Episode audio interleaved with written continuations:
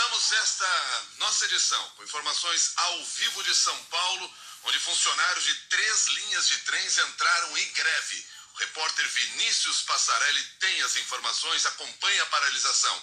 Bom dia para você, Vinícius.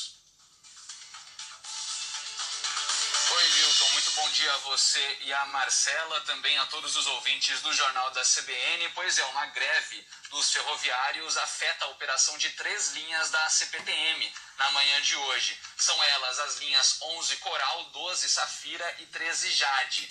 A CPTM informou há pouco que a operação é parcial na linha 11 Coral, com circulação de trens no trecho entre as estações Guaianazes até a estação da Luz. Já o trecho entre as estações Estudantes a Guaianazes está paralisado. Nas linhas 12 Safira e 13 Jade, a adesão à greve foi total e, portanto, os, os, trens não estão operando em nenhuma estação, segundo ainda a CPTM. A linha 12 liga o centro de São Paulo à zona leste da cidade, em bairros como São Miguel Paulista e Itaim Paulista, e cidades da região metropolitana, como Itacoaquecetuba. Já a linha 13 vai até o aeroporto de Guarulhos. Aproximadamente 2.500 funcionários estão com os braços cruzados, segundo o Sindicato dos Trabalhadores das Empresas Ferroviárias da Zona Central do Brasil. Cerca de 750 mil usuários podem ser afetados nesta manhã.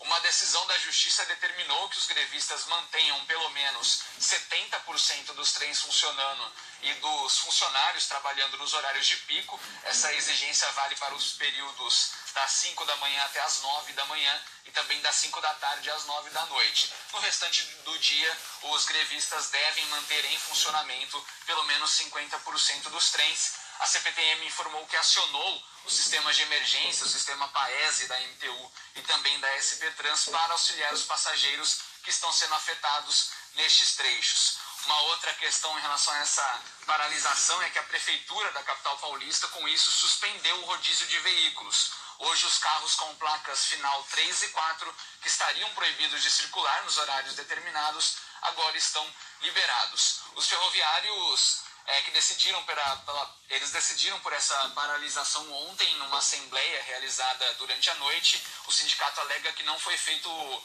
o programa de participação nos resultados de 2021, que deveria ser quitado em março deste ano. Houve uma tentativa de conciliação no, realizada em uma audiência no Tribunal Regional do Trabalho em São Paulo, mas não teve êxito durante a tarde essa negociação.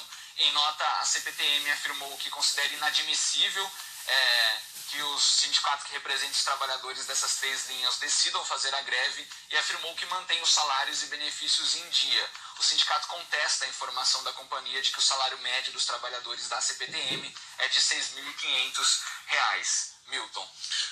Obrigado. Este é Vinícius Passarelli, portanto, que já está nas ruas de São Paulo e acompanhando aí a movimentação, como ficará a situação, especialmente nas regiões próximas às estações por onde passam essas três linhas de trens que estão praticamente todas paralisadas, apenas uma delas com operação parcial e com forte impacto, sem dúvida, na dinâmica da cidade nesta manhã. Agora são seis horas e seis minutos. Vamos a outros destaques desta terça-feira. Marcela Lorenzeto. Governadores de 25 estados convidaram o presidente Jair Bolsonaro para uma reunião. Ibanez Rocha, do Distrito Federal, enviou o pedido oficial em nome do grupo na noite de ontem. Os governadores se reuniram virtualmente três dias após o chefe do executivo brasileiro pedir o impeachment do ministro do Supremo Tribunal Federal, Alexandre de Moraes. Apenas Wilson Lima, do Amazonas, e Mauro Carlesse, do Tocantins, não participaram do encontro. A intenção dos governadores é colocar freio em atitudes do presidente que causam tensão política e, por consequência, instabilidade econômica. Eles também convidaram os presidentes do Judiciário e do Legislativo. Séptico em relação à mudança de comportamento de Bolsonaro, o paulista João Dória afirmou que o presidente é avesso ao diálogo e demonstrou preocupação com os atos de 7 de setembro. De acordo com Dória, bolsonaristas armados podem ir às ruas. Isso está acontecendo em São Paulo, pode acontecer também nos seus estados. Fiquem atentos. Aqui nós temos uma inteligência da Polícia Civil, eu já comentei isso com alguns governadores, que indica claramente o crescimento desse movimento autoritário para criar uh, limitações, restrições e emparedamento de governadores e prefeitos que defendem a democracia. Uh, o silêncio ou a contemplação disso coloca em risco não apenas a democracia e a liberdade, como já disse, como também a vida das pessoas. Portanto, estamos diante de um momento gravíssimo da vida nacional, Cabe aos governadores, sim, como representantes eleitos pelo povo, se manifestarem. O governador Ibanez Rocha afirmou que espera a colaboração do presidente diante da falta de estabilidade no país. Agora é o seguinte, nós vamos nos colocar à disposição para um diálogo. Agora o diálogo também ter da outra parte. Não se faz o diálogo se não tiver outro interlocutor. A gente espera que o presidente, até pelo, pelo nível que o Brasil chegou nesse momento, das disputas institucionais, que ele tenha é, essa atenção para com os governadores dos estados. Em Brasília, o Ministério Público Federal cobrou da Polícia Militar informações sobre como será a atuação durante as manifestações do Dia da Independência. Em ofício, o promotor Flávio Milhomem disse que PMs de outros estados, como São Paulo e Rio de Janeiro, se preparam para participar dos atos em apoio a Bolsonaro. Ele também citou o vídeo de um coronel do Ceará que convoca bolsonaristas para invadir o Supremo Tribunal Federal e o Congresso. O promotor Flávio Milhomem afirmou que a organização de policiais armados para a manifestação representa um risco. Essas convocações, então, são convocações antidemocráticas que ao serem encampadas pela Polícia Militar, trazem grande preocupação. Por quê? Porque se trata de uma força pública armada. Então é essa preocupação de sociólogos, é essa preocupação de estudiosos e essa deve ser também a preocupação do Ministério Público, que deve zelar pelo cumprimento da lei e pela observância da disciplina né, no seio da Polícia Militar. O vice-presidente Hamilton Mourão chamou de fogo de palha os atos convocados para o 7 de setembro. Ele disse que tem preocupação zero com investidas golpistas na data. Mourão lembrou que o regulamento disciplinar dos militares prevê punição para oficiais da ativa que se manifestam politicamente. Em conversa com seguidores, Bolsonaro ironizou a acusação de que conspira contra a democracia e disse que trabalha para que todos respeitem a Constituição. Em entrevista a uma rádio, o presidente fez novas críticas a decisões do Supremo Tribunal Federal, em especial uma tomada pelo ministro Alexandre de Moraes, um dos alvos preferenciais do Planalto. Houve a época de caça às bruxas, não vale mais a liberdade de expressão. Você pode ver um parlamentar que ele é inviolável, civil e, e penalmente, né, por qualquer palavra, opinião e voto. Você não pode prender um deputado federal.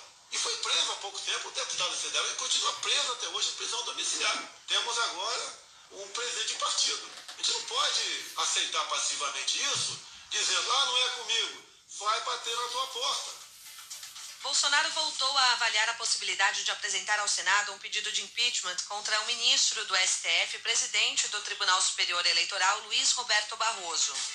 A entrega da denúncia estava prevista para a semana passada, mas o chefe do executivo foi alertado por auxiliares da área jurídica de que a peça não tinha embasamento suficiente. A CBN apurou com aliados do presidente do Senado, Rodrigo Pacheco, que nenhum pedido de impeachment deve prosperar. Mas, em vez de arquivar, o senador deve pedir à advocacia da casa um parecer sobre as denúncias apresentadas por Bolsonaro. Pacheco disse que o pedido contra Moraes dificulta ainda mais a tentativa de conciliação entre os poderes. É óbvio que iniciativas desse tipo é, dificultam as relações, acabam estabelecendo um retrocesso nessa nossa tônica e nesse nosso objetivo de manutenção e de restabelecimento do diálogo. Mas já que aconteceu, cabe à presidência do Senado então decidir à luz do que a lei e a Constituição determinam. E é isso que eu farei como presidente do Senado. Em palestra, a ministra do STF, Carmen Lúcia, afirmou que o Brasil não tem vocação para a tirania e perguntou a quem interessa o caos. As urnas eletrônicas são confiáveis e confiadas pelo, pelo cidadão brasileiro. Quem planta contra tem que pelo menos ter uma pergunta. A quem interessa o caos? A quem interessa a desinformação? A quem interessa a ausência de liberdade? Não, é a, a um ser humano livre. Porque quem provou deste alimento não abre mão para ficar passando fome. Nesta semana, a crise institucional promete ficar mais acirrada. O Tribunal Superior Eleitoral deve avançar na investigação do uso da TV estatal por Bolsonaro em uma live que ataques foram feitos às urnas eletrônicas. São previstos os depoimentos de diretores da empresa Brasil de Comunicação, a IBC, e integrantes do governo. No STF, Alexandre de Moraes autorizou a Polícia Federal a tomar o depoimento de testemunhas na apuração sobre a suspeita de interferência do presidente da República na corporação. Agora são 6 horas, 12 minutos. Procurador-Geral da República, Augusto Ara, será sabatinado hoje na Comissão de Constituição e Justiça do Senado.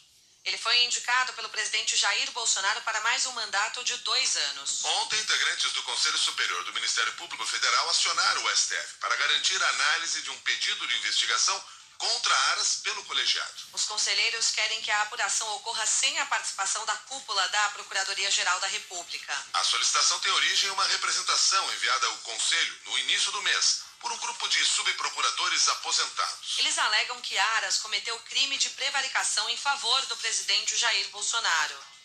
O vice-presidente do Conselho Superior, José Bonifácio Borges de Andrada, havia determinado a livre distribuição do processo entre o integrante, que não ocorreu. Os conselheiros alegam que, por razões ainda não esclarecidas, uma servidora encaminhou o caso diretamente para o chefe de gabinete de Aras. Logo depois, o caso seguiu para o vice-procurador-geral, Humberto Jaques de Medeiros, aliado de Aras. Em seguida, a representação foi destinada ao Senado. Os conselheiros alegam que essa movimentação tinha o objetivo de impedir o grupo de tomar qualquer atitude em relação ao caso. O pedido ocorreu no mesmo dia em que o ministro do STF, Alexandre de Moraes, rejeitou uma notícia-crime apresentada por dois senadores contra Aras pela suspeita de prevaricação.